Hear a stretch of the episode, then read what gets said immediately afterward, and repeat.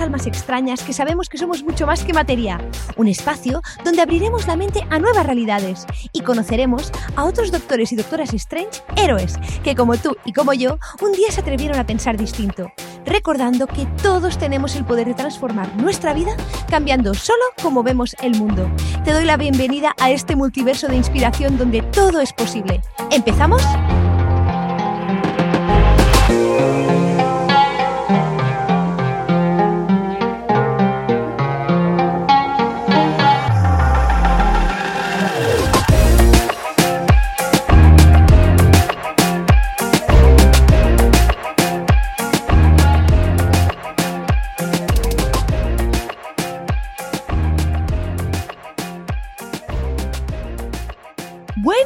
Bueno, qué poquito nos queda para acabar el año. Vamos, apenas unos días, unas horas, y te doy la bienvenida a un nuevo episodio de la Doctora Strange. Yo soy Vero y estoy encantada de estar aquí cerrando el año contigo con una de las grandes preguntas que seguro que te las has hecho y que nos hemos hecho todos desde que tenemos conciencia de ser humanos, y es el ¿quién soy? ¿De dónde vengo? ¿Hacia dónde voy?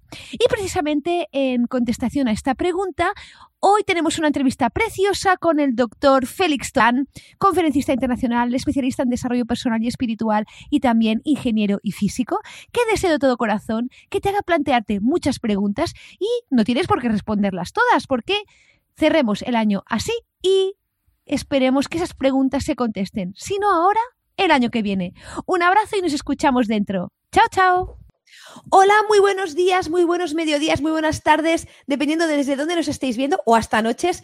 Yo soy Vero Fernández y os doy la bienvenida a un nuevo viernes dentro de la caja de Pandora, dentro del programa de crecimiento con conciencia. Estoy encantada de estar con todos vosotros en este viernes de confinamiento, al menos para mí. Y antes de empezar, os quería mandar muchos ánimos a todas las personas que nos estáis viendo, tanto en directo como las que nos veáis más adelante. Ánimos por este periodo que estamos pasando tanto si estáis confinados como no, es muy probable que lo estéis, deciros que, que estamos aquí con vosotros y que, y que queremos acompañaros y daros las mejores herramientas para que estéis a gustísimo, estéis donde estéis. También enviar mis saludos, mi, digamos, mi reconocimiento y mi admiración a todas las personas que ahora mismo están haciendo posible que el resto de personas nos podamos quedar en casa. Estoy hablando de personal sanitario que está luchando para salvar vidas, también a, personas que se encargan de que tengamos comida para podernos llevar a casa y muchas otras cosas. Desde aquí mi reconocimiento y saludos también para todos vosotros. Dicho esto, pues me encanta teneros aquí. Recordaros que nos encanta que nos digáis desde dónde nos estáis viendo y que nos hagáis muchas preguntas y si es posible estas preguntas en mayúsculas. Y ahora sí que doy paso a, la charla de hoy que es con una persona que quiero y admiro mucho y es Félix Torán a Félix, seguramente algunos de vosotros lo conoceréis y ya lo habéis visto por aquí, pero aún así os haré una breve introducción sobre él y sobre su trabajo por si es la primera vez que lo veis o lo escucháis. Félix es, es, escritor y conferenciante y combina su dedicación a la ciencia y la ingeniería hace dos décadas con más de 18 años de estudio, que a lo mejor ya creo que llaman para 20, de estudio y divulgación en el campo del crecimiento personal. Félix ha recibido varios reconocimientos de carácter internacional y fue finalista de Españoles Hechos de Talento, resultando el segundo candidato más votado de España y el primero en la categoría de literatura y comunicación. Es un experto reconocido en temas de desarrollo personal y espiritual, liderazgo, gestión del tiempo, y meditación, escribiendo 18 libros hasta la fecha, ya creo que vamos para el 19 o el 20 sobre estos temas. Ha escrito cuatro libros de crecimiento personal para niños, uno de los cuales ha llegado a manos de Su Alteza Real, la Princesa Leonor. Ha publicado más de 110 trabajos científico-técnicos y es coautor de una patente. Desde, desde el año 2000 es ingeniero de la Agencia Espacial Europea. Además de todo ello, es conferenciante de éxito y ha llevado a cabo más de sí, creo que más de mil conferencias por todo el mundo, no sé si llegará ya a los dos mil, y ha impartido cientos, si no miles de seminarios y charlas, tanto en España como Latinoamérica. Dicho esto, os doy, la bienvenida a esta super charla y sobre todo a Félix. Hola Félix, ¿cómo estás? Hola Vero, ¿qué tal? Bueno, pues encantado como siempre de, de charlar contigo, de, pasar este rato y como todas las charlas que hacemos, pues encantado y vamos a tocar temas seguro apasionantes, interesantes y a pasar pues un buen rato, sin duda. De eso, de eso se trata. De hecho, ya sabes que me encanta charlar contigo. Perdonadnos que hemos, nos hemos retrasado un poco porque ya nos hemos puesto a hablar. y, y hemos parado porque si no iba para largo. Pero bueno, dicho esto, Félix, hoy em, estamos juntos con la ocasión de la celebración de tu último libro que salió en el año 2019, que no solo, bueno, es una pequeña excusa para que nos veamos por aquí y también compartir todo lo que, lo que tiene el libro, por contarnos entre muchas otras cosas. Para los que no lo conozcáis, aquí os pondré la referencia y os lo enseñaré. Se trata del libro Quién soy, un viaje de autoconocimiento y cambio de paradigma. Aquí lo veis, bueno, veis que lo tengo todo marcado de las cosas que estoy aprendiendo, que se publicó en Ediciones Luciérnaga en el año 2019 y que hasta la fecha es el último libro de Félix, pero que Félix ya está, ya está con nuestro siguiente libro, que espero que muy, de aquí muy poco em, nos lo venga a presentar. Félix, eh, dentro de, todo lo que he contado, primero también quería pedirte quién es Félix y segundo, quiénes somos nosotros.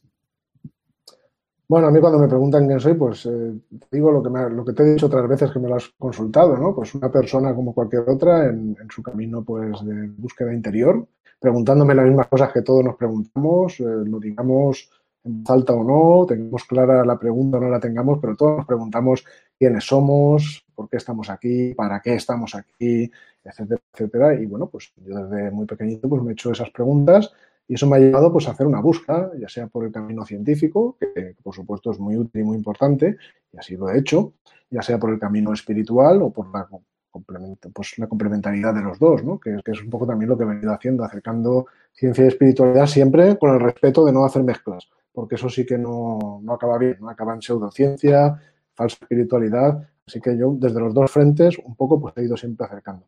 Hay gente que son científicos de frontera, que se llaman, ¿no? Que llevan la ciencia hasta sus límites, trabajan desde la ciencia para acercarse a la espiritualidad.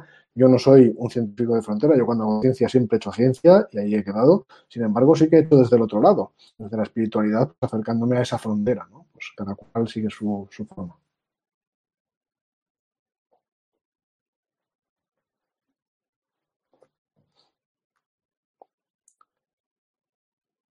Creo que te he perdido, porque no te oigo. Ahora, ahora nos vemos. de hecho, eh, cuando nos conocimos hace años, Félix, a mí em, lo que me gustaba mucho era cómo explicabas precisamente, como tú muy bien has dicho ahora, esa parte de ciencia vinculada al plano material y esa, y esa parte de espiritualidad vinculada al plano superior. Eh, de hecho, eh, tú y yo lo sabemos, muchas veces parece que son campos excluyentes, digámoslo así o planos excluyentes y no hay nada más lejos de la realidad. De hecho, yo creo que eh, tú lo explicas muy bien, tanto en tus conferencias como en los libros, que no hay mezclas. Quería pedirte, antes de continuar con unas cuantas preguntas que tengo para ti sobre tu último trabajo, eh, además de las que espero que nos haga el público, quería pedirte así de forma, digamos, breve, si se puede ser breve en esto, ¿por qué ciencia y espiritualidad no están reñidas al revés, sino que se complementan y son digamos, dos caras o, dos modos de lo mismo, digamos, dos dimensiones relacionadas. Sí, de, hecho es que enfrentadas no pueden estar. Lo que están enfrentados son algunos científicos con algunas personas del campo espiritual, o bien unos con otros en un sentido o en el otro. Son las personas, son los egos los que pueden estar enfrentados, pero ciencia y espiritualidad no pueden estar enfrentadas porque la ciencia no entra en el otro terreno. Y el otro terreno en realidad tampoco, tampoco tiene necesidad de sacar de su sitio a la ciencia. Son dos caras de una misma moneda. El plano material es lo que estudia la ciencia. Y la ciencia es lo mejor que tenemos para estudiar el plano material. Eso, eso es innegable. Y tenemos que estar muy agradecidos ¿no? a todo lo que la ciencia nos ha aportado y nos aporta. Y mira, en materia de salud, ahora que este tema es precisamente tan importante, obviamente es más que claro, ¿verdad? Gracias a todo lo que sabemos, pues todo esto por malo que esté, siendo en algunos casos y por situaciones tan tristes que se estén viendo, si no tuviéramos los conocimientos que tenemos, etcétera, etcétera, pues algunas cosas podrían ser peores. Eso hay que admitirlo y es así. La ciencia, cuando está bien utilizada, pues nos aporta pues un valor, nos aporta calidad de vida, nos aporta conocimiento y bueno, pues es lo mejor que tenemos además en el plano material para descubrir, conocer y entender mejor el plano material. Y además nos ha permitido desarrollar un montón de tecnologías que, bueno, que a algunos egos les ha hecho pensar que, que son dominadores o que han conseguido un dominio del plano material cuando en realidad no tenemos tanto dominio todavía, por lo menos nos queda mucho por hacer y desde luego eso no es el dominio de todo, porque el plano material solamente es una faceta de la realidad. Después está otro 99% que yo digo, son los planos superiores. Ahí es donde está todo lo que va más allá de la materia. Y eso no se experimenta a través del método científico, no se experimenta a través de la separación ni de la dualidad entre sujeto y objeto, sino que se tiende a experimentar más por experiencia directa, con una mirada no hacia afuera, sino una mirada introspectiva hacia el interior. Ahí es necesaria la meditación, ahí se llega a experiencias no duales, ¿eh? en los casos más elevados, en los cuales, pues obviamente, eso está es completamente incompatible ¿no? con lo que sería la observación científica, ¿no? el método científico, sujeto-objeto. O sea que son dos planos que te permiten apreciar, son dos realidades diferentes, se, estudian y se accede a ellas de forma diferente y por lo tanto son complementarias. Son dos mundos complementarios, son dos mundos diferentes, pero no están separados, porque son manifestaciones diferentes en distintos niveles vibratorios de una misma realidad, de una misma conciencia. Y eso es todo lo que, lo que suelo explicar en los libros. Pasa que, cuesta entender al principio, sobre todo cuando una persona es muy materialista, pero si poco a poco vas despertando a esas realidades superiores y poco a poco las vas experimentando, pues al final te convences por ti mismo y lo vas experimentando tú mismo. Y te vas dando cuenta de que tiene que haber algo más, porque como es abajo es arriba, como es arriba es abajo. Y en el libro Quién soy, desde luego doy herramientas, conocimientos y chispitas que te hacen ese cambio de paradigma para darte cuenta de eso. Desde luego, eh, también decirte, y, y, lo comentábamos antes, que desde mi punto de vista personal, eh, creo que es un libro que es muy, muy sencillo en el sentido de que es un libro que está todo realmente explicado de un modo que se puede entender muy bien. Sí que habrá cosas como tú dices, hay esas chispitas, te paras un momento que parece que no lo entiendes hasta que lo captas, ¿no? Y creo que es un libro que hay que leer eh, muchas veces porque realmente el crecimiento que tenemos es en espiral. Eh, vamos pasando por las mismas situaciones, los mismos aprendizajes desde otra, desde otra perspectiva. De hecho, tú lo ilustras muy bien con, con, la montaña, ¿no? Ejemplo, de que vamos subiendo en ese conocimiento y a medida que vamos subiendo esa montaña y pinamos hacia atrás, vemos las mismas cosas desde otra perspectiva. Así que de verdad que os lo recomiendo a todos muchísimo. Eh, todos los libros de Félix y este en especial. Si no habéis leído ninguno, todos son bellísimos para empezar, pero reconozco que este eh, creo que es muy adecuado para, para empezar. Eh, claro, dentro de, lo que comentábamos de, de, esos dos planos, material y espiritual, eh, y tomándonos a los seres humanos, que somos una motita de polvo en el universo, ¿eh? no, no somos ni mucho menos ese centro, pero tomando ese punto de referencia, claro, nosotros también somos seres materiales y espirituales. De hecho, tú, Félix, lo sabes muy bien y es que eh, quería hablar contigo sobre esos cuatro cuadrantes del desarrollo personal dentro de la dimensión física y espiritual. Este tema es un tema que, que se toca en quién soy, eh, lo explicas de forma un poco más profunda, en más allá de la materia, pero quería pedirte si nos podías explicar un poquito más sobre esto también, porque claro, es muy importante saber qué percepción tenemos dentro de ese recorrido espiritual. Bueno, el punto de partida casi siempre es el mismo, ¿no? La, hay todavía en el mundo demasiada gente muy materialista que se considera pues, un ser, eh, no tiene dualidad, es un ser directamente material. Somos un ser material viviendo en un mundo material. Total, son cuatro días, hay que gastarlo lo más rápido que puedas y, y vivir lo mejor que puedas y, en fin, todo em, empieza desde la cuna hasta la tumba y se acabó y todo es materia, yo soy materia, mi única existencia es material. Así se suele empezar. Pero eso sí, puede ocurrir que te leas un libro como, por ejemplo, como Quién soy, y empieces a preguntarte cosas o empieces a ver cositas y digas, anda, pues va a resultar que a lo mejor dentro de mí tengo una parte que va más allá de la materia. Y empiezas a, no, por no contactar todavía, no sentir, pero sí a lo mejor experimentar que existe, posiblemente, un plano superior ¿no? al material. Y entonces lo empiezas a intelectualizar. Ahí ya has pasado a otro plano diferente, ahí ya te estás elevando por encima de la materia, aunque sea a través del intelecto, de la imaginación, de las funciones subjetivas, pero ya te estás elevando. Y si sigues en ese recorrido, es posible que empieces a practicar la meditación, que empieces poco a poco a tener una experiencia interior cada vez más rica y en algún momento resulte que conectes verdaderamente con ese plano interior con, con, fuerza, ¿no? Y entonces llega un punto, si alcanzas ese desarrollo interior, en el que te das cuenta de que no seas un ser físico que dentro tiene una parte espiritual, sino que te das cuenta de que es lo contrario, le das la vuelta por completo a la tortilla, te das cuenta de que en realidad es un ser espiritual que está viviendo una experiencia física.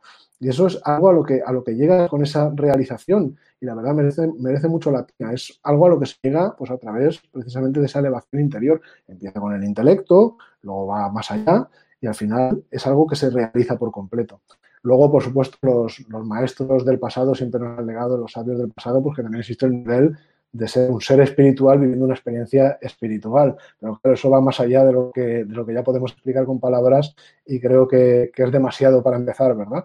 Pero el mero hecho de entender que somos seres físicos, pero que también tenemos una dimensión inmaterial dentro, ya es un buen punto de partida para explorar. Y desde luego el libro Quién soy, que mira, igual que tú también lo tengo aquí a mi lado, pues es un buen punto de partida para hacerte llegar hacia ello.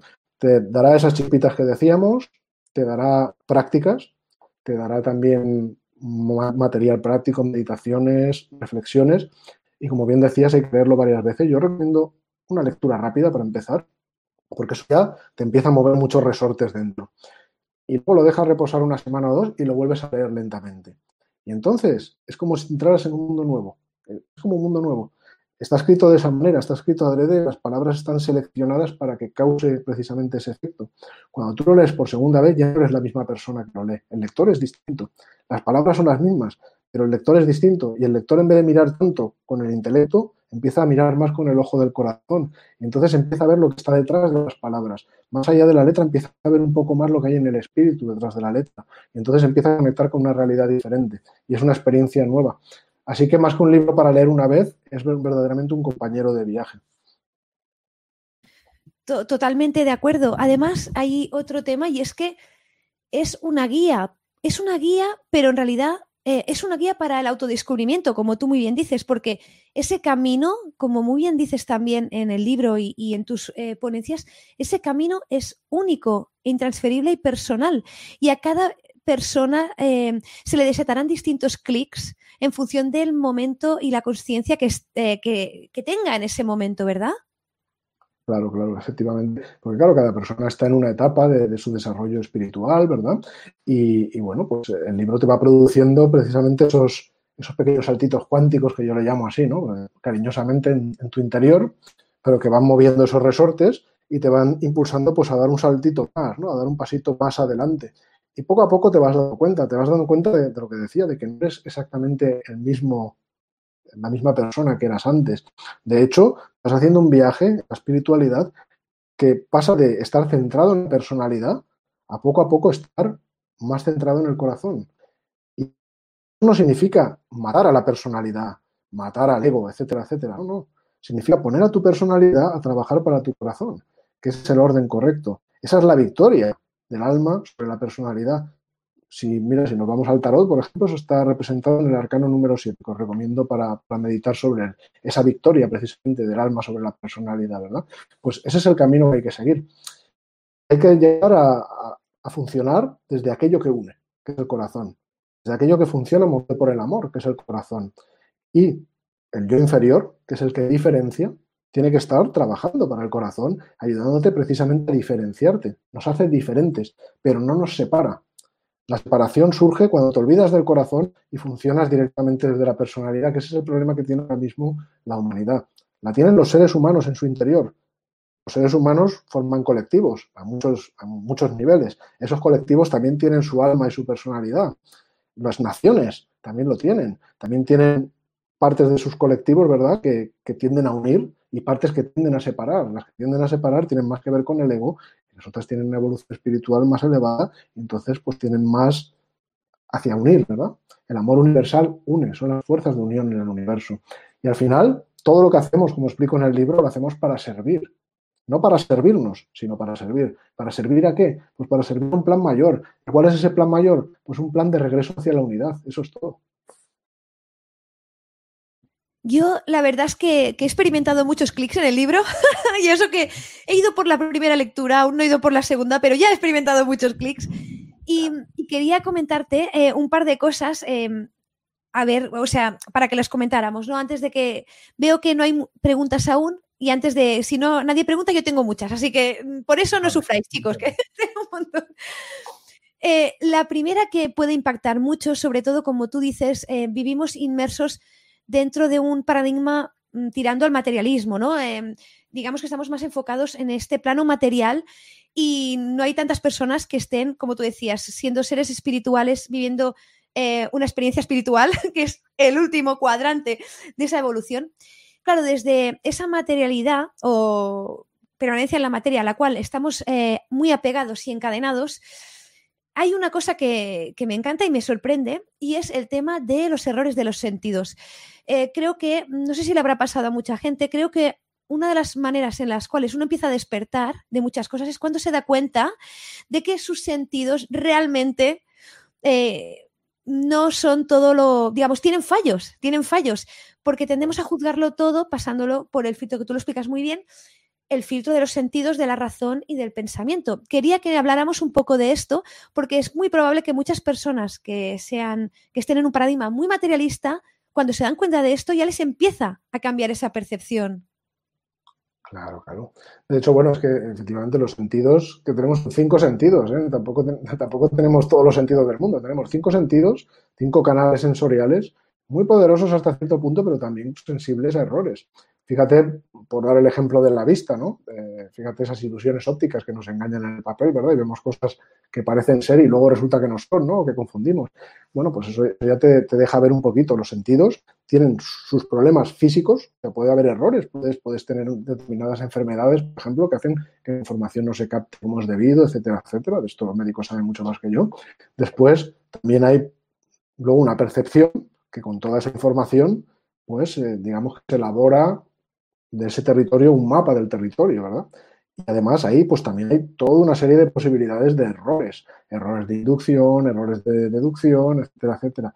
Así que al final hay un terreno que es el mismo para todos, pero cada uno se construye su mapa del territorio diferente, utilizando cinco canales sensoriales que, que, bueno, que son muy potentes y lo que sea, pero no lo captan todo, no cubren todos los rangos de frecuencias que hay en el universo, incluso con los aparatos que hemos desarrollado tampoco podemos estar seguros de que lo cubramos todo, porque había épocas en las que pensábamos que habíamos llegado ya al tope y luego encontramos pues que había otras cosas, ¿verdad? Otros tipos de señales, otros tipos de, realidades que estaban ahí y no sabíamos que estaban.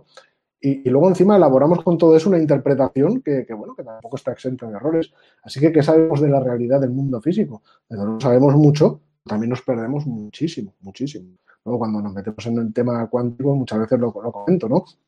Tú miras una mesa y dices, mira qué quietecita está y qué sólida que es, ¿verdad?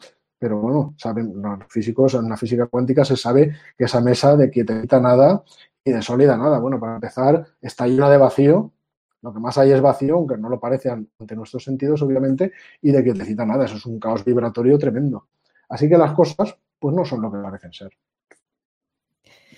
Me parece un símil buenísimo, el de la mesa. Ahora mismo estamos todos aquí o sentados o al lado de la mesa pensando en esto, pero, pero cierto es. Y mm, además teniendo en cuenta que no solo ese vacío, que en realidad le llamamos vacío seguramente como opuesto a lleno o a materia, pero en realidad debe de estar de todo menos vacío, ¿verdad, Félix? El vacío llamamos a eso, a la, a la no, lo que pensamos como no lleno, ¿verdad? Pero ¿qué es vacío? Nadie es capaz ni siquiera de imaginar lo que es el vacío. No es como imaginar la nada, ¿verdad? No tiene mucho sentido. No, no, pero es cierto, ¿eh? qué curioso. Y, también otro, otro dato que eso se conoce desde hace mucho tiempo. Por ejemplo, muchas veces las personas que, tenemos eh, el lujo de contar con una buena visión y podemos usar los, eh, los ojos para ver, realmente vemos muy poco. Creo que era el 2-3% del espectro electromagnético. Es lo único que podemos ver. O sea, yo cuando me percaté de este dato pensé que realmente era muy impresionante y yo lo desconocía, teniendo en cuenta que somos seres muy visuales. Es decir... La información visual, desde luego, es importantísima y, claro, desde todo lo que interpretamos tiene un peso tremendo, ¿verdad? Pero efectivamente, luego además está la interpretación que se hace de todo lo que se recibe. O sea, es que fíjate cuántos eh, canales de pérdida, digamos, hay, cuántas fugas, ¿no? de información, de, del mundo físico que nos rodea, desde el mundo físico hasta nuestra interpretación. Así que al final las cosas no son lo que parece. Esto me recuerda a un chiste de Eugenio, que si quieres te lo cuento. Yo creo que, viene a cuento precisamente. Era un, matrimonio que se llevaban a matar entre uno y el otro. Y, él le decía, mira que me das asco. Y ella decía, me das más asco tú a mí. Decía, a ver si te vas de casa ya. Y él le dice, irme de casa, pues cuando quieras me voy, pero me llevo al niño. Y la mujer le dice, al niño, pues no es tuyo, ¿qué te vas a llevar? Le dice, como que no es mío. ¿Tú te acuerdas de Paquito, tu amigo de la oficina? Y dice, sí. Y dice, pues él es el padre. Y dice, así, ah, pues tú tampoco te vas a llevar porque el hijo tampoco es tuyo. Y la mujer se queda, por favor, como que no es mío, si lo llevo dentro de mi vientre nueve meses y ha nacido después de los dolores, por favor, ¿cómo no va a ser mi hijo? Y dice, ¿tú te acuerdas cuando estabas en la clínica y acababas de dar a luz? Y me dijiste, Pepe, cambia al niño. Y dice, sí, y pues lo cambié. Así que la moraleja es, las cosas no son lo que parecen, ¿no? Grande Eugenio, que ya está en otro plano. Desde aquí los saludamos. Totalmente, totalmente. No son lo que parecen. Y como tú decías, y, como también viene de la programación neurolingüística que se explica muy bien, también lo dices en el libro, de que realmente existe eh, un territorio y ese es uno, pero cada uno tiene su mapa. Y esto es muy, realmente muy importante. ¿Cómo mejorarían las relaciones humanas? Eh, ¿Cómo mejoraría todo si realmente fuéramos, no entendiéramos intelectualmente, sino que con el corazón comprendiéramos esta verdad?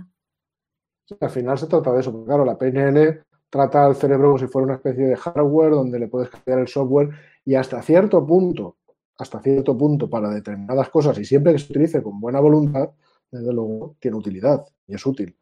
Tampoco lo puede resolver todo. Evidentemente no somos máquinas ni somos autómatas, pero efectivamente muchas veces una situación que vemos equivocadamente, vemos equivocadamente y nos lleva a actuar equivocadamente, podríamos evitarlo sencillamente cambiando ese mapa que hacemos del territorio. Y haciendo el cambio adecuado, muchas veces se soluciona el asunto. Pero ahora, a nivel espiritual no se trabaja ese nivel. A nivel espiritual, todas esas acciones se resuelven con el rayo iluminador del corazón. Se resuelven cuando la luz superior te ilumina. Esas falsas estructuras que uno se construye y que se convierten en existencias interiores, que no te dejan ver la realidad, que te construyen una falsa visión de la realidad, esas quedan destruidas con el rayo fulminante de la verdad ese rayo fulminante viene de lo superior. Y mira, en el tarot hay un arcano que lo representa perfectamente, se llama la torre. El arcano número 15 creo que es, no 16, perdón, la torre.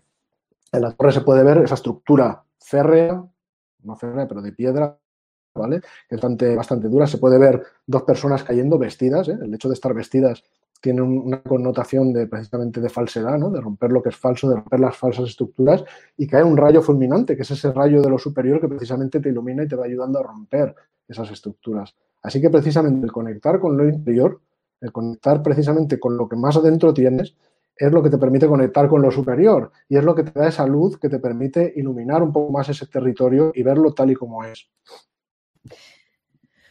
Y hablando, eh, además de esa conexión con nuestro interior que, que realmente nos muestra el universo, esa parte exterior, una cosa que es muy importante, que tú remarcas una y otra vez y que me parece muy fundamental, es que no hay atajos.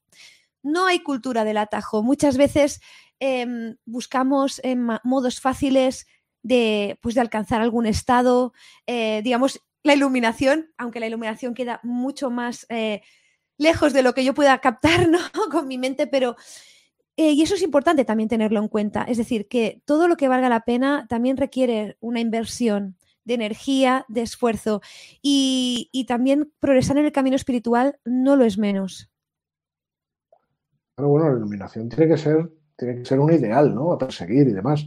Pero tampoco tiene que convertirse en un objetivo en el que, produce avaricia, ¿no? Necesito la iluminación y lo necesito ya porque entonces, bueno, pues por supuesto ese camino no tiene mucho sentido, ¿no? La espiritualidad no es un camino de conseguir para mí, quiero conseguir la iluminación para mí, no, no.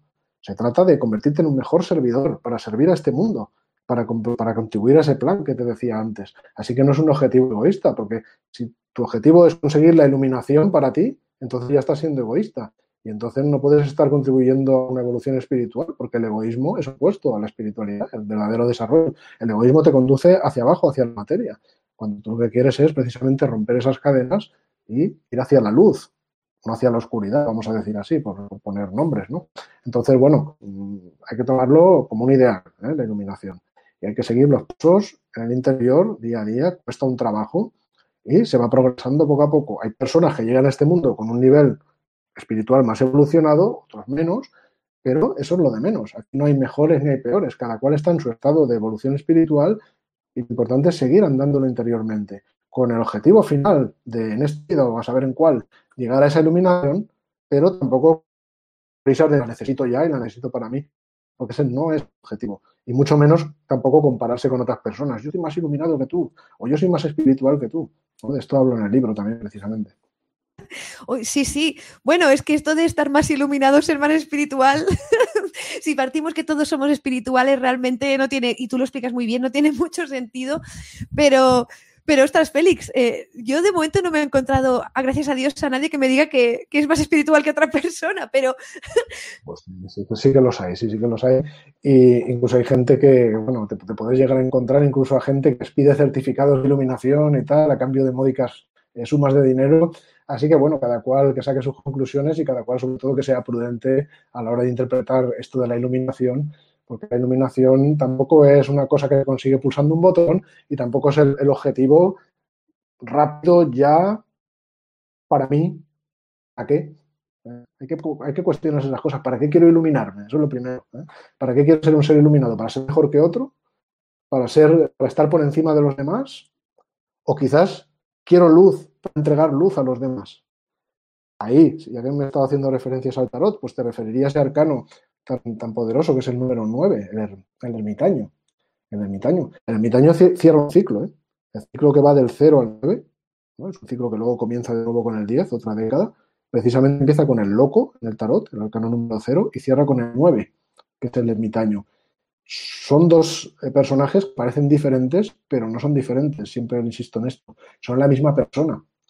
La primera persona, la, persona del loco, es un joven que inicia su camino, busca llegar a unas montañas heladas que se ven allá al final, quiere encontrar la acción, ¿no? Está en ese, en ese camino, tiene infinitas posibilidades delante, un precipicio delante y no se da ni cuenta, pero siempre le queda un paso por dar antes de caer. Es la actitud del buscador, ¿no? Que tiene toda la potencialidad infinita por delante y el deseo de iluminación el arcano del ermitaño representa a la misma persona, pero ya anciana. Esas barbas blancas, etcétera, representan los años, representan la experiencia. Ha superado la experiencia, ha tenido tropiezos, se ha levantado, ha oscilado entre las dos columnas, entre los extremos y ha sabido encontrar el camino de en medio y al final ha llegado hasta esas montañas heladas, las está pisando, de hecho, cuando se mira el arcano. Y, y sostiene una lamparita, sostiene una lamparita con la luz, con la luz de su iluminación.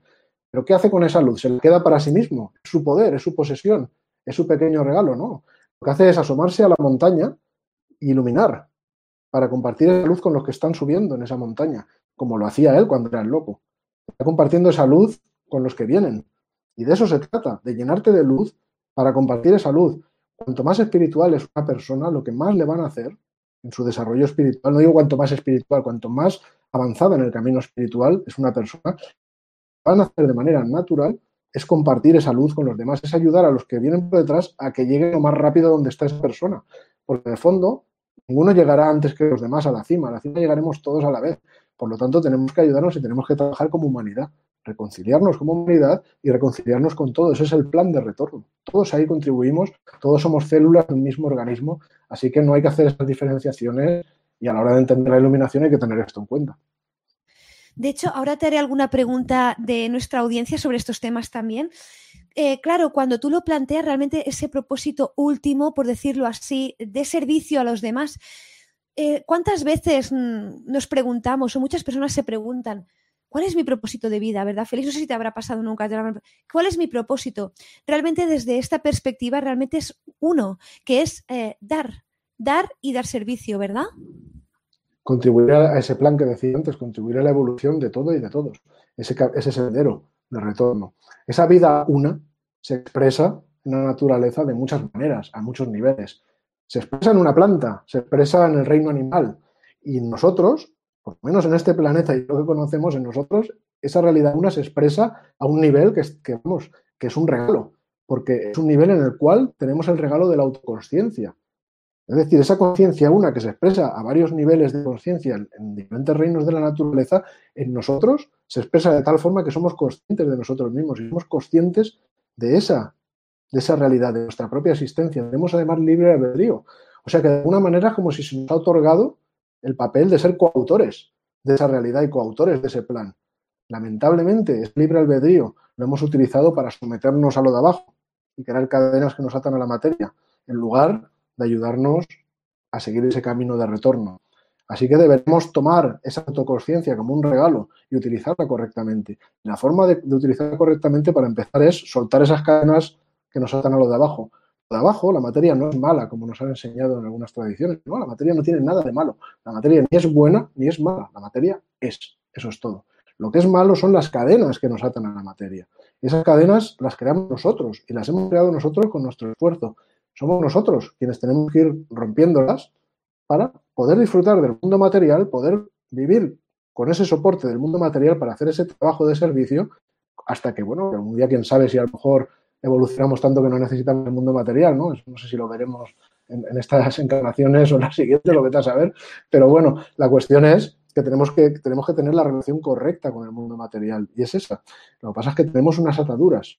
Esas ataduras, además, nos han creado la sensación de separación, de vivir separados unos de otros. Esa separación se ha materializado como lo que vemos cada día, conflictos, guerras, problemas humanos, etc.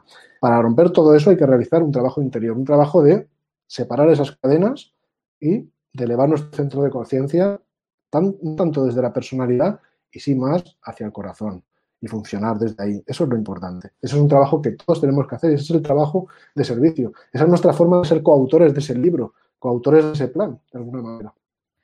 Y Félix, una pregunta pequeña que te quiero hacer también, y es el concepto de, dar y recibir. Eh, te quería pedir un poco sobre este tema porque eh, puede que la primera vez que lo eh, pienses, digo, lo pienses es con la razón, no, lo, no lo sientas. Eh, que realmente cuando lees de que realmente dando es como recibimos, te impacte un poco, ¿no? Eh, eh, en la mente. ¿Cómo lo podemos explicar a esto a las personas que son, digamos, más materiales? Es normal, es normal. Es normal que impacte y cuanto más materialista seas, más te va a impactar. Porque cuanto más materialista seas, más vives funcionando desde el ego. Desde el ego como yo inferior, me refiero. Y el yo inferior es el que reacciona porque al yo inferior le interesa que tú no veas la realidad de que dar es recibir. Porque si tuviera la realidad de que dar es recibir, entonces el yo inferior ya no tendría el control, lo perdería. Se sometería a lo superior, ¿no? Y tiene que sobrevivir. Entonces, por su propia supervivencia, el, yo inferior intenta hacerte creer que cuando tú das, estás perdiendo. Y otra persona gana a tu costa, por ejemplo, ¿no? Y que se trata de acumular, recibir mucho y dar poco, ¿no? En el fondo, digamos que si fuéramos perfectos, si fuéramos seres espirituales perfectos, seríamos como un cristal transparente. Recibiríamos la luz infinita y la daríamos toda. En términos cabalísticos, ¿no? como explicaban los, antiguos cabalistas, digamos que el amor universal en estado puro, pareciéndonos a lo que sería la divinidad, sería el deseo infinito de recibir para darlo todo, sin quedarte nada, ¿no? Pero obviamente no estamos en ese estado. Somos como si fuéramos una especie de vasijas, ¿no? Que reciben luz y dan una partecita de esa luz y se quedan la otra. Cuanto más desarrollo espiritual tienes, digamos que de alguna manera es como que recibes, te quedas menos luz y das más, ¿verdad? Y la perfección sería, pues, el, ser, pues es una baja que ni siquiera es consciente de sí mismo, o sea, que todo lo que recibe lo da, ¿no? Directamente. De eso estamos lejos, hay que reconocerlo, pero el camino espiritual precisamente va por eso, va hacia, hacia la luz. Y para eso te tienes que convertir en un transmisor de esa luz para convertirte en un buen transmisor de la luz, tienes que eliminar aquello que evita que la luz se transmita. Y lo que evita que la luz se transmite está en tu personalidad, está en el yo inferior.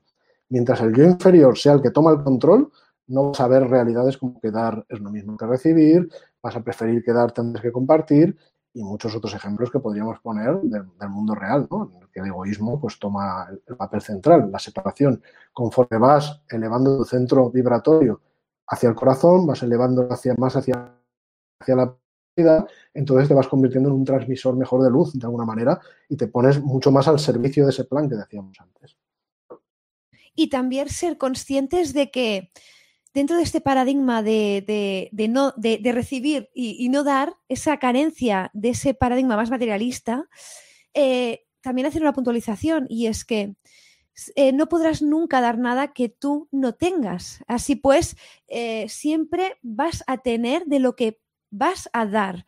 Em, y de hecho, eso hace que aún recibas más. Es decir, Bueno, se trata de dar no de lo que te sobra, ¿eh? porque hay gente que dice dar, dice, ah, dar es cojo de lo que tengo material, ¿no? De una parte y así me quedo tranquilo, la conciencia se queda tranquila, soy una buena persona, soy un filántropo y, y va que chuta. Pero eso no es, eso no es. Dar significa dar amor.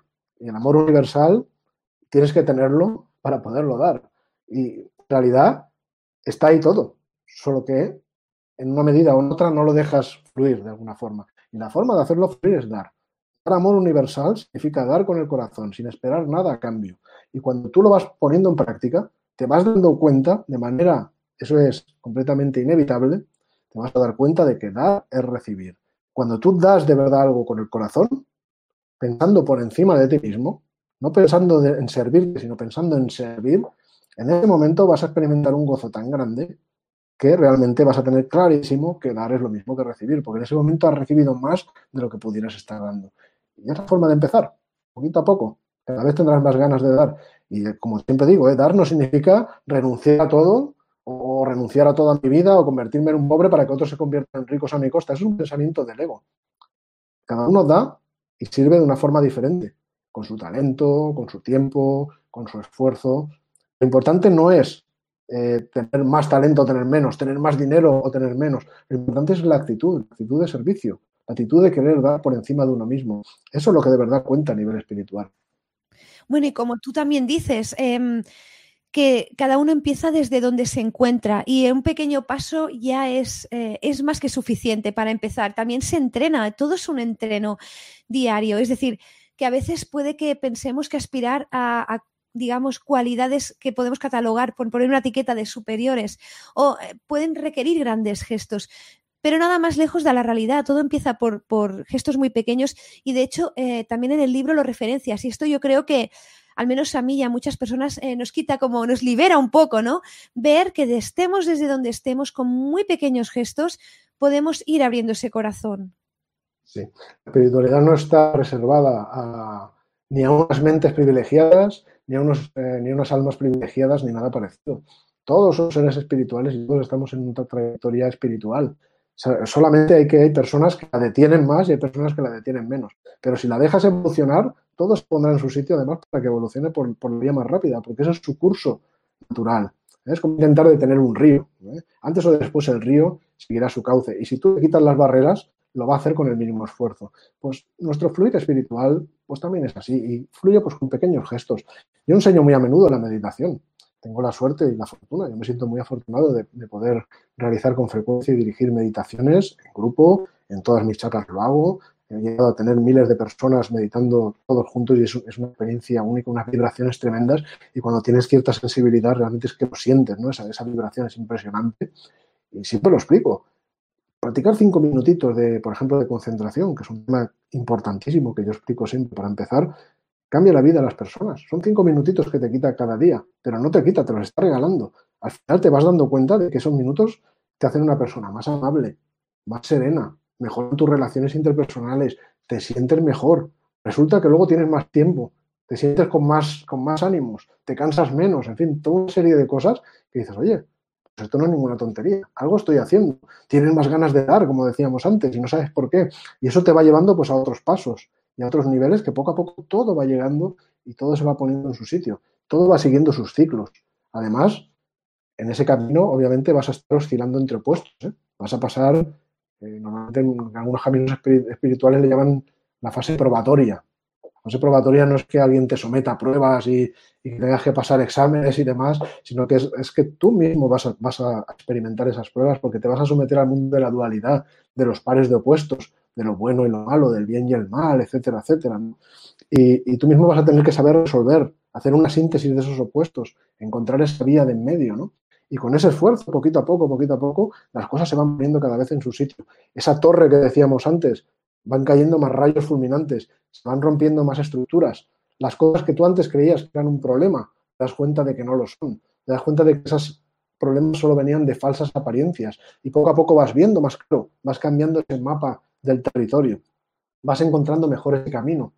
Y bueno, y cada vez además vas teniendo más revelaciones, más intuiciones, como si algo desde dentro te guiara y te lleva por el camino más correcto. Todo eso va llegando, va llegando. Solo hay que poner un poco de esfuerzo de cada uno. Y yo he escrito este libro y todos los demás, pues pues precisamente para eso, para ayudar poquito a poco en ese sendero. Bueno, Félix, aquí el público me dice que me olvido de las preguntas. No, no me olvido. es que realmente hay mucho, mucho por, por hablar. Eh, de hecho, aquí veréis que os hemos puesto un banner. Eh, veréis que podéis ir a la página web de Félix y sobre todo también a su canal de YouTube. Hay un montón de meditaciones, muchos recursos para que sigáis ampliando lo que estamos hablando eh, de forma totalmente abierta perdona eh, que te interrumpa. Simplemente decirte que, bueno, que seguro que van a quedar muchas preguntas para responder, cuando quieras organizamos otra, otro encuentro y las respondemos. Eso no hay problema, yo estoy disponible por, por mi parte. Y yo también, vamos, ya sabes que me encanta, no tengo ningún problema. Seguro que quedarán muchas preguntas, pero voy a ahora a preguntarte dos cosas de, por parte de la audiencia. Una es de Nerea, que nos pregunta eh, que cuando estás ante un público que se considera, no se considera, no se considera, como dice Nerea, no se considera espiritual, aunque lo son, ¿eh? Y que razonan con la mente, por decirlo así, ¿cómo argumentas el universo y la ley de atracción? Seguramente te la habrán hecho muchas veces esta pregunta, ¿verdad, Félix? No es que me la hayan hecho muchas veces, pero la he vivido, ¿no? Porque, claro, imagínate, pues más de mil, mil eventos en los últimos 20 años sobre estos temas, ¿eh? sobre temas de espiritualidad. Y yo no soy de los que he ido a públicos ya, eh, digamos, preparados, ¿eh? públicos que, que, están de tu lado sino que he tenido que, encontrar con públicos escépticos, públicos en los que hay gente pues, que, directamente le cierra la puerta a todo lo espiritual, etcétera. Eso sí, eh, siempre digo una cosa, ¿eh? yo no soy un político, así que yo no me dedico a convencer a la gente de nada. ¿eh? Así que mi objetivo jamás es de convencer que esas realidades espirituales existen ni nada por el estilo, porque eso no tiene ningún sentido a nivel espiritual, ni el más mínimo. Y tampoco soy un comerciante, o sea que yo no vendo nada, ni vendo leyes universales, ni mucho menos porque es que no se puede hacer, no se puede comerciar con las leyes universales. Lo primero que explico siempre es eso. Y lo segundo es lo que digo, lo único que yo hago es compartir información. Compartir información que te puede dar luz, que te puede dar herramientas para que tú mismo descubras las cosas. Yo no te voy a dar una casa hecha. No te voy a convencer de que la, de, nada, ¿no? Te voy a convencer de que a lo mejor haciendo determinadas cosas mañana tendrás una mansión terminada, no, no. Yo te daré una serie de herramientas que son realistas, sensatas y reales, te diré cómo se utilizan y te diré que si de verdad pones un poco de tu parte cada día, puedes llegar a construir lo que tú desees construir.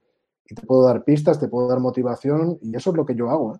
Así que realmente yo no puedo jamás argumentar el universo ni argumentar la ley de atracción. No creo que nadie lo pueda hacer. Lo que tú puedes hacer es transmitir herramientas, transmitir conocimiento a otras personas para que ellos mismos lo experimenten. En el mundo de la ciencia sí que se puede argumentar, que tienes pruebas objetivas, se basa en la dualidad, sujeto-objeto. Pero cuando hablamos de una ley metafísica, como es la ley de atracción, estamos hablando de una ley metafísica, más allá de la física, más allá del plano material. Y más allá del plano material no hay esas dualidades sujeto-objeto. Las cosas no funcionan por demostraciones objetivas, las cosas funcionan por experiencia directa. Tienes que llegar tú a experimentar las cosas. Entonces, a la hora de transmitir cosas a otra persona, da igual que le cuentes la experiencia de otra persona, a lo mejor no te crees. Da igual que le cuentes que mucha gente ha conseguido cosas, o da igual que le cuentes lo que tú has conseguido. Eso a algunas personas les inspira y otros directamente pues cierran la puerta y, y no te creen. Lo importante es que quien de verdad quiere dar esos pequeños pasos, que tenga las herramientas para darlos y descubrirá esa realidad por sí mismo. Eso es lo mejor que se puede dar. Convencer a veces funciona, a veces no, pero eso no es la vía de la espiritualidad. La vía de la espiritualidad es una vía también muy científica, ¿eh? no lo creáis. ¿eh? No funciona con el método científico, pero sí que funciona por experimentación. Tú tomas las herramientas, pruebas realidades, las compruebas, las comparas y lo haces todo en tu laboratorio interior. No aceptas las cosas solo porque te las dicen, sino que verdaderamente las contrastas y ves los resultados en tu interior. Ese es el verdadero camino. De hecho, a este respecto, también sobre el tema de las leyes universales, por ejemplo, os recomiendo pues, La respuesta del universo de Félix, eh, que también es un libro muy vivencial. Si no me equivoco, Félix fue de los primeros que escribiste, creo. Eh, sí, el primero. Ah, pues mira, muy vivencial. Ahí, de hecho, hay un ejercicio que yo lo hice, no os voy a avanzar, no voy a hacer de spoiler, ¿vale? Muy interesante, solo diré que es el de las... uno, con unas notitas, ¿vale? Y hacer eh, una secuencia, que Félix ya sabe de qué va, claro. Mucha gente lo ha hecho. ¿Eh? ¿Qué Hay mucha gente que lo ha hecho en, estos años y, la verdad es que es muy, muy poderosa. ¿eh? Merece mucho la pena. Yo, yo lo hice em, y realmente mm, aluciné. Eh, muy chulo el ejercicio, bueno, el libro en sí. Y también, mira, os recomiendo, y lo tengo aquí, eh, la versión para niños, por decirlo así. Es un cuento que se llama La varita mágica, es que me gusta mucho, que es para adultos, ¿vale? Bueno, es para niños. Es para niños, pero yo le decía a Félix que este libro me a mí me ha ido de maravilla. porque explica realmente la ley de la atracción. Eh, no explica bien, lo que ha dicho Nerea, de ni argumentar, ni obviamente, ni nada, ¿vale? Pero sí que es, eh, digamos que la explica de, una forma muy sencilla, aunque sea para niños es también, ya os digo, para, adultos. y para familia.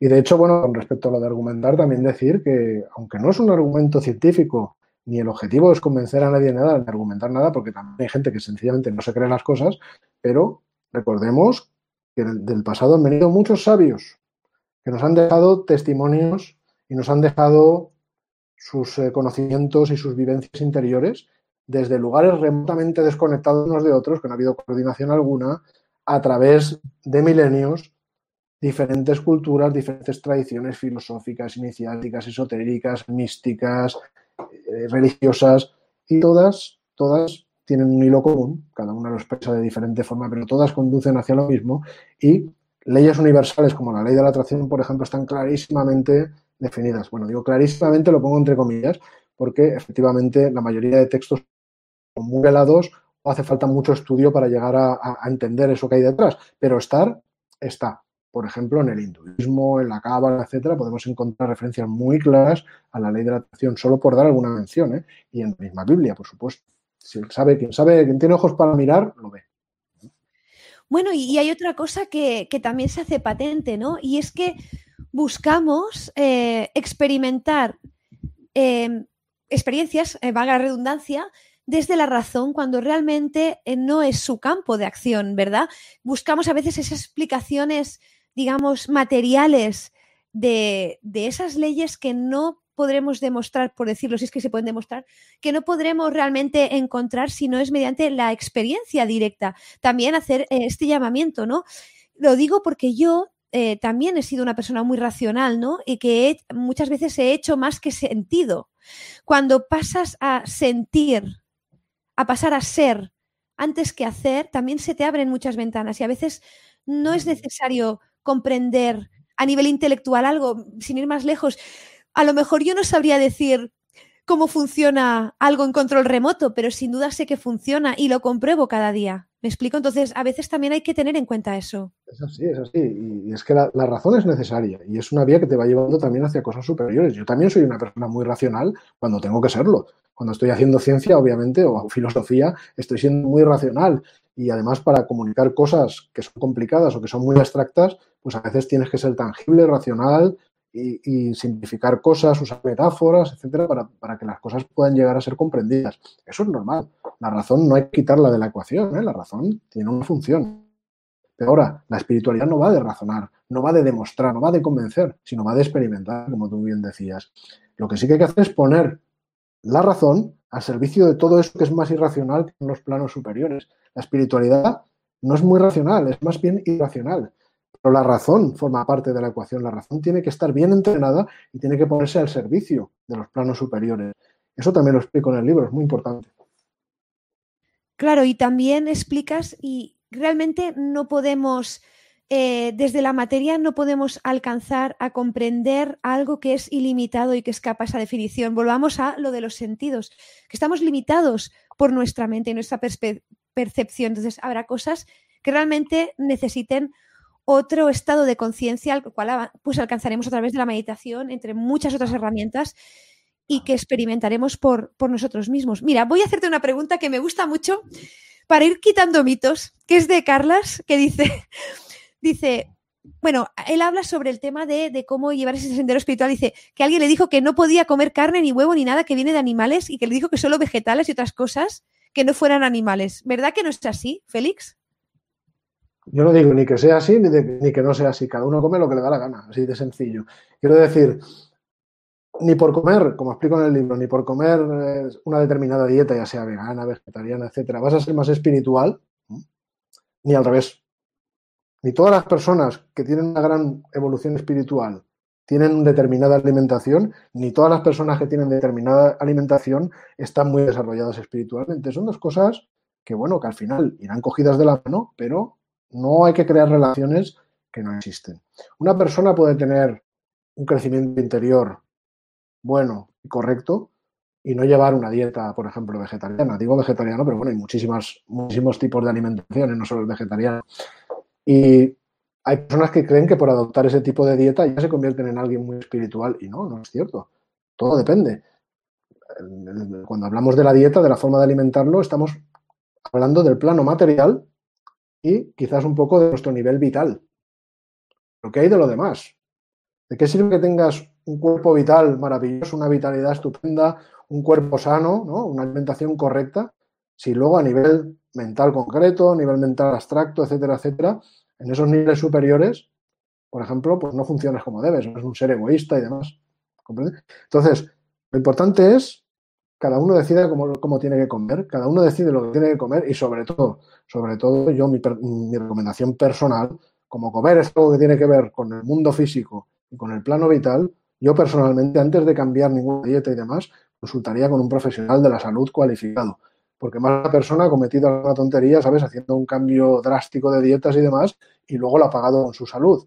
Yo no soy médico, no voy a dar consejos médicos a nadie, ni decirle a nadie lo que tiene que comer, pero yo le consultaría a quien de verdad sabe que son los médicos. Eso, por un lado.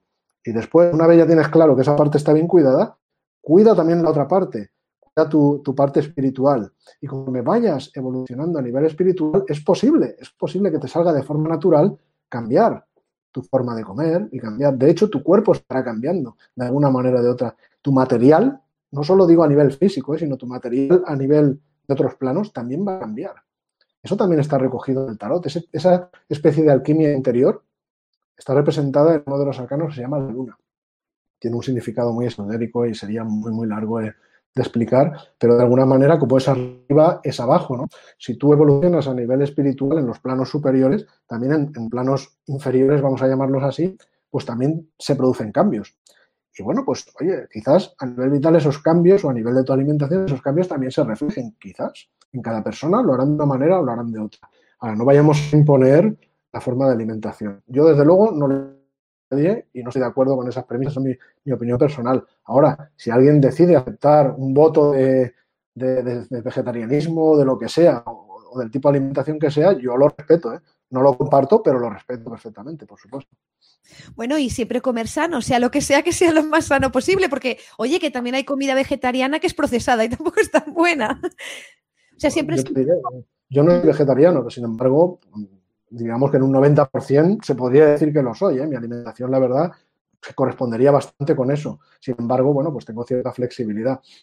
conozco otras personas también con una elevada evolución espiritual que realmente, realmente dices, estas personas se nota, ¿no? Que tienen una evolución espiritual y comen carne. O sea, es lo que te quiero decir, que, que cada cual en eso tiene que seguir su sendero. Lo que no hay que hacer es compararse con los demás, ni hay que decirle a los demás lo que tienen que hacer. Ahora, si una persona se ascribe o, se somete a un camino que exige eso y decide hacerlo, pues lo hace con su libre albedrío, lo hace con su responsabilidad. Y tiene que ser, por supuesto, mesurado y responsable con sus actos, ¿eh? con, lo, con, lo, que haya decidido. Yo ahí no tengo nada que decir, ni voy a decir jamás que un camino sea mejor que otro. Yo lo único que siempre he dicho y que siempre diré es que los caminos espirituales todos llevan a la misma cima de una misma montaña. Cada uno va por una ladera distinta y cada cual elige el camino que quiere seguir. Esos caminos no están ahí para compararse, en absoluto, no tiene ningún sentido porque todos llegan al mismo sitio. Hay que elegir un camino, o a veces varios, ¿eh? ¿Por qué no? Y ser humilde y tolerante. Tolerante porque existen otros caminos que pueden ser tan válidos como el tuyo. Y tú lo que te tienes que ocupar es de seguir el tuyo y no de estar criticando a los demás o, o perdiendo el tiempo porque entonces no estás siendo muy espiritual que se diga, ¿no? Y luego hay que ser humilde. Humilde por saber que ningún camino es 100% perfecto. La perfección en el mundo material no existe. Así que siempre hay algo que puedes aprender también de otros caminos y tampoco está mal pues, pues conocerlos, ¿no? Y desde luego lo que no hay que hacer es despreciar a otra persona o a lo que hace otra persona porque siga un camino diferente. Ese es mi punto de vista. Totalmente de acuerdo contigo. Cada uno tenemos nuestro mapa y, yo creo que también hay que eh, dejarse llevar mucho por la brújula de las emociones.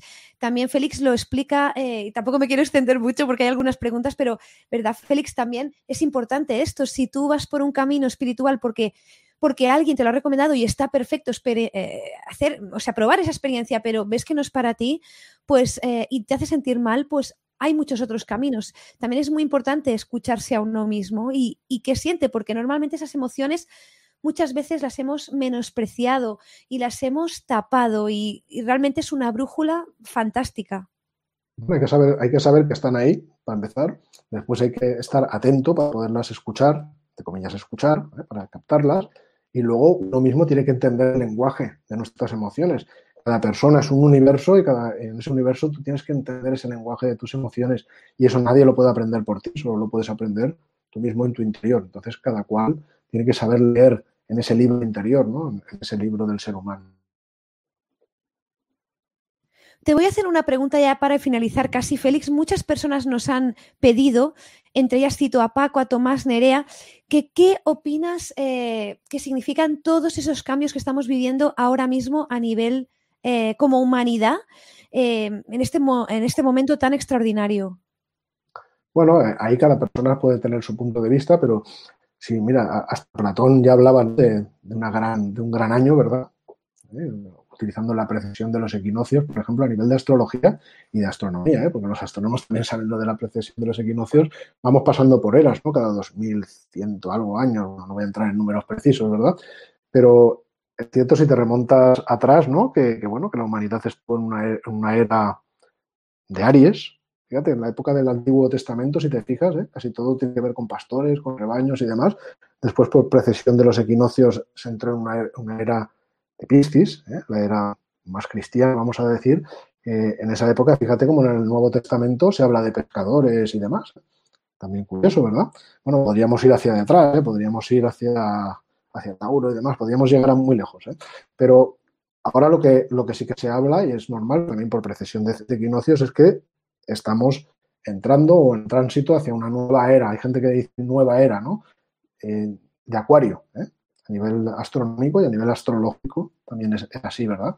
Y bueno, pues los astrólogos han sabido siempre, ¿no? Que, que Acuario, esa influencia es de tipo humano, fraternal, de unir, ¿eh?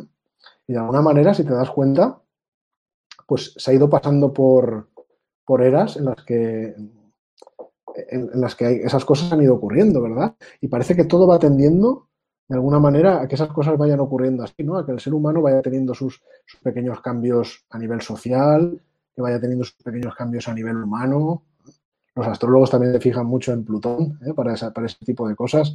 ¿eh? Cuando está en Capricornio, por ejemplo, que tiene que ver con las revoluciones sociales, esos son ya cambios a un cierto largo plazo. Son planetas que, su recorrido cambia de signo con décadas, ¿eh? o sea que realmente no, son, pequeños eh, plazos, ¿eh? no es como cuando se observa Marte o, Mercurio, por ejemplo. ¿no? En fin, según a quien le preguntes, utilizando un modelo o utilizando otro, pues te dirá una cosa. Pero yo, esa influencia acuariana la siento. Y veo que, que digamos que de alguna manera, ese plan que nos conduce hacia, hacia precisamente, nos empuja hacia la unidad, pues va por ahí, ¿no? Y, nos vamos adaptando a, esas vibraciones. Bueno, esas vibraciones están ahí, van a ir llegando. El tren puede que, lo, que nos subamos al tren o puede que lo perdamos, pero de alguna manera veo que la humanidad va siguiendo ¿no? esas pautas y van llegando las señales para empujarnos un poco. ¿no? Y respecto a la situación que vivimos, bueno, pues decir que, bueno, tiene una parte, por supuesto, muy negativa. También hay que decir, no nos olvidemos, ¿eh? que pandemias han habido muchas en la historia ¿eh? y ha habido algunas terribles. ¿eh? Yo, bueno, el que esté interesado, que busque sobre el sudor inglés y ya veréis lo que era aquello, ¿eh? es tremendo, ¿eh? y con muchísimos menos medios científicos, ¿no? Como, como tenemos ahora. Vamos, eso no resta importancia a lo que está ocurriendo, obviamente es muy grave. Pero de alguna manera también hay que fijarse también en algunos aspectos. Estamos más aislados. ¿eh? Tenemos un, un periodo de aislamiento que hay gente que se queja, pero yo sinceramente durante mi periodo de aislamiento no me quejo. No me quejo. Lo primero, doy gracias, ¿eh? porque estoy bien. O sea, eso es todo un regalo. Estoy bien, mi familia está bien, pues oye, pues, pues doy gracias. Eso para empezar. Segundo, cuando tú buscas el desarrollo espiritual, también el aislamiento es necesario. ¿eh? Cuando gente se retira, ¿verdad? Para hacer retiros de meditación vas a retiros. ¿eh? A lo mejor las condiciones de aislamiento no son como, como lo que sientes entre cuatro paredes, pero más o menos es así. Se trata de aislarse de lo exterior para que no te perturbe y poder girar la mirada hacia lo interior. Pues mira, yo prefiero verlo como una oportunidad. Una oportunidad pues de practicar mejor todas esas cosas, ¿no? De encontrar más tiempo para eso. De también tener, pues, oye, más tiempo para estar con la familia, por ejemplo. Pues, pues ¿por qué no? Se pueden hacer cosas que en un momento no se hacían. Y si tú todos esos problemas los tomas como una oportunidad, siempre puedes sacar algo positivo de todos ellos. Luego yo pienso en la naturaleza. La naturaleza también se está regenerando como nunca antes. Y oye, yo creo que lo está pidiendo, ¿eh? porque todo lo que ha costado millones de años de llegar hasta ahí y de llegar hasta el ser humano aquí, ¿no? El ser humano, si lo representáramos en un reloj, todo lo que ha llevado hasta, hasta la vida en la Tierra, estaríamos en los últimos dos minutos a lo mejor, ¿no? De, de, todo ese reloj. Y en el último minuto así, el ser humano llega, los últimos dos siglos, se lo carga, se lo carga todo, ¿no? Y mira que se han tomado medidas, mira que se han hecho pactos a nivel medioambiental y demás, pero ¿se respetan? Esa es mi pregunta, ¿se respetan acaso? Pues yo creo que de alguna manera la naturaleza también pues está dando su reivindicación, ¿no? Y, y se ha ganado su derecho un poco a regenerarse y no sé, algo se puede aprender también de ello, algo se puede aprender. Bueno, solo hace falta que veamos los mapas, eh, seguro que lo habéis visto, los mapas de contaminación de estos últimos días en diversas ciudades del mundo y es eh, flagrante, ¿no? El cambio. Totalmente de acuerdo, Félix. Y además que toda crisis siempre esconde una oportunidad. Así que donde nos enfoquemos, la o, sea, o sea, donde enfoquemos la atención a ir a la energía, así pues, dentro de todo siempre hay algo bueno por lo que estar agradecido y, que trabajar. Y ya, bueno, fue... en tiempo real, por decirte una cosa, ¿eh? hablamos de, la vitalidad antes de la alimentación y tal. La alimentación es muy importante, el descanso lo es, por supuesto, el ejercicio físico lo es, pero no olvidemos, la respiración ¿eh? también forma parte de nuestra vitalidad, una parte importantísima. ¿eh? Y en las grandes ciudades con grandes índices de contaminación, realmente no estamos haciendo ningún favor a, nuestro cuerpo ¿eh? ni a nuestra vitalidad, sino que estamos acumulando realmente enfermedad. ¿eh? Y bueno, yo digo, yo no soy médico, pero cualquier médico pues, pues, podrá dar explicaciones, referirse a cosas como el sistema linfático, con mucha más precisión que yo lo pueda hacer, pero realmente es así. Y bueno, pues mira, ahora, ahora muchas de esas ciudades donde está respirando veneno auténtico, pues no se está respirando. Pues oye, pues, pues sácale el partido que pueda sacárselo, sácaselo, sácaselo. Pues muchísimas gracias, Félix, por estos momentos. Ya llevamos más de una hora, fíjate. Hay muchas preguntas, em, así que gracias por la paciencia. Igualmente, mm, no quedarán por responder. Solo decirle a Félix que si hay algo que se nos haya quedado pendiente por, por compartir los dos y un mensaje final. Pues pendiente, pues siempre, siempre nos quedaría aquí para horas, ¿no? ya lo sabemos por experiencia, ¿no? Que, que tenemos que cortar porque si no nos estaríamos horas. Pero bueno, eh, como mensaje final simplemente pues invitar a todo el que me ve y el que me oye pues a que, a que practique la meditación, a que se, se sumerja en esa práctica, a que dé esos pequeños primeros pasitos, porque realmente va a haber los beneficios en muchos niveles. Si toda la humanidad practicara cinco minutos de concentración, por ejemplo, al día, qué diferente sería este mundo. Pues oye, ahora que estamos así más recluidos y que tenemos un escenario que nos puede regalar momentos para poder hacerlo, y con a lo mejor más tranquilidad que en otras ocasiones, menos ruido fuera, menos ruido dentro quizás, quizás, ¿eh? cada cual se tiene que, saber apañar, pero puede ser una ocasión precisamente para dar un paso en ese sentido. Ya sabéis que en, en mi canal, en las meditaciones que comparto, etcétera, hay mucho material gratuito que comparto con precisamente todas esas informaciones, con meditaciones guiadas con mi voz, etcétera, que podéis aprender, tenéis todos los recursos necesarios y en el libro, desde luego, ¿Quién soy? vais a encontrar mucho material práctico, sencillo, para darle sus pasos y merece la pena. Merece la pena porque no solo vamos a cambiar nosotros, sino que vamos a contribuir a, que esa luz ¿no? pues, pues fluya en este mundo, a cambiar este mundo y hacerlo mejor y a, a seguir ese camino que decía yo hacia la unidad, donde todos tenemos algo que contribuir y tenemos que sentir esa responsabilidad porque se nos ha dado un regalo, ese regalo de la conciencia de nosotros mismos nos da ese poder y ese poder hay que utilizarlo, hay que utilizarlo para ayudar al resto de la humanidad. Y para quienes han preguntado antes, como decías, por la, varita mágica, deciros que hay una aplicación que se llama Insight Time, una aplicación de meditación muy conocida, que es, bueno, pues la, es una aplicación grandísima de, meditación, es, es una aplicación que es una red de unos 13, 14 millones de personas, ¿no? de, meditadores, con todas las herramientas para mantener la práctica y todo gratuito. Pues ahí encontraréis mis meditaciones también, gratuito, son totalmente gratis. Y también se publicó hace poco el curso de la varita mágica, precisamente, para niños y adultos. Y bueno, pues se puede adquirir ahí, se puede escuchar, un episodio va poniendo cada día como un curso. Y es una forma agradable, bonita, con una historia, pues de aprender la ley de la atracción. Así que bueno, pues os invito también a echarle una ojeada. Pues muchísimas gracias de verdad, Félix. Eh, también deciros otra cosa. Muchas de las preguntas que se han hecho eh, en el canal de YouTube de Félix en concreto, además de los recursos de su web, os lo digo porque yo misma eh, soy asidua visión, o sea, lo visiono y va a decir suscriptora de, de su canal. Muchas de las preguntas que habéis hecho se responden. Félix tiene unas pequeñas píldoras que lo veréis. Bueno, pequeñas, depende, algunas son pequeñas y otras son un poco más largas, pero que eh, son muchas preguntas las que se responden ahí de las que habéis hecho, excepto, claro, obviamente las de la situación actual, aunque también hay alguna. Me vengo a referir que, que yo también os recomiendo que le echéis un vistazo. Estoy convencida de que muchas de esas preguntas que os rondan ahora mismo las tendréis allí para empezar y luego, obviamente, pues eh, vale mucho la pena profundizar eh, en la lectura, porque también parece verdad, Félix, que cuando uno lee, la información penetra a veces distinto que cuando uno ve algo, ve algo ¿verdad? Claro, claro. Bueno, es un complemento, ¿eh? la lectura del... Si te sumerges en el universo de quién soy y ves todas esas cápsulas de crecimiento personal, que quita muy poquito tiempo, ¿eh?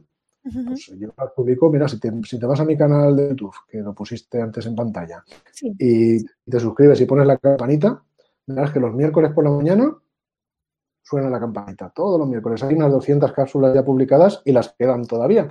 Y responden a las preguntas que me enviáis vosotros. Pues eso te va a quitar cinco minutillos a lo mejor un miércoles, pero luego esa información está ahí dando vueltas dentro de toda la semana, a nivel inconsciente. Y si vuelves a mirar esa cápsula, yo qué sé, cinco o seis días después, te das cuenta de que ya no eres la misma persona el que la ve. Esa persona ha cambiado y captas cosas que antes no habías visto, lo que decía antes con el libro. Y cada nueva cápsula que llega te va dando un aportecito más. Yo no me traigo a cápsulas, no pongo largos discursos y demás, porque entonces pues no tendríamos tiempo para asimilarlo. Prefiero dar pequeñas gotitas cada semana, te permiten ir avanzando interiormente y que cada semana vas construyendo sobre lo anterior. ¿no? Y bueno, pues el material está todo en el canal de YouTube y está a vuestra disposición, vaya. Totalmente. Pues muchísimas, muchísimas gracias, Félix, de, corazón por, por, estar aquí. También, eh, y ya con esto termino, y es muy importante pues, que cuestionarse las cosas por uno mismo, ¿no? Aunque obviamente Félix nos ha explicado, pues también dar pie a analizar lo que nos están contando, no dar nada por, por certero, ¿verdad, Félix? Y autocuestionarse esa información y mirarla desde el filtro del corazón, ver qué tal nos resuena eh, todo lo que nos está contando. Es decir, que cuestionárnoslo siempre por ese filtro. Exacto. El, que sigue un camino espiritual es como un científico, solo que en lugar de observar con, elementos de observación exteriores, con los sentidos y extensiones de los sentidos y con la razón, también utiliza la razón, por supuesto, pero utiliza también el corazón y mira hacia el interior.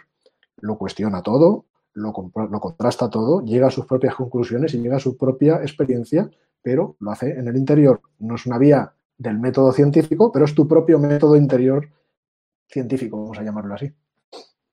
Pues muchísimas gracias, Félix. Eh, muchísimas gracias a todos los que estáis aquí compartiendo este momento ahora mismo con nosotros.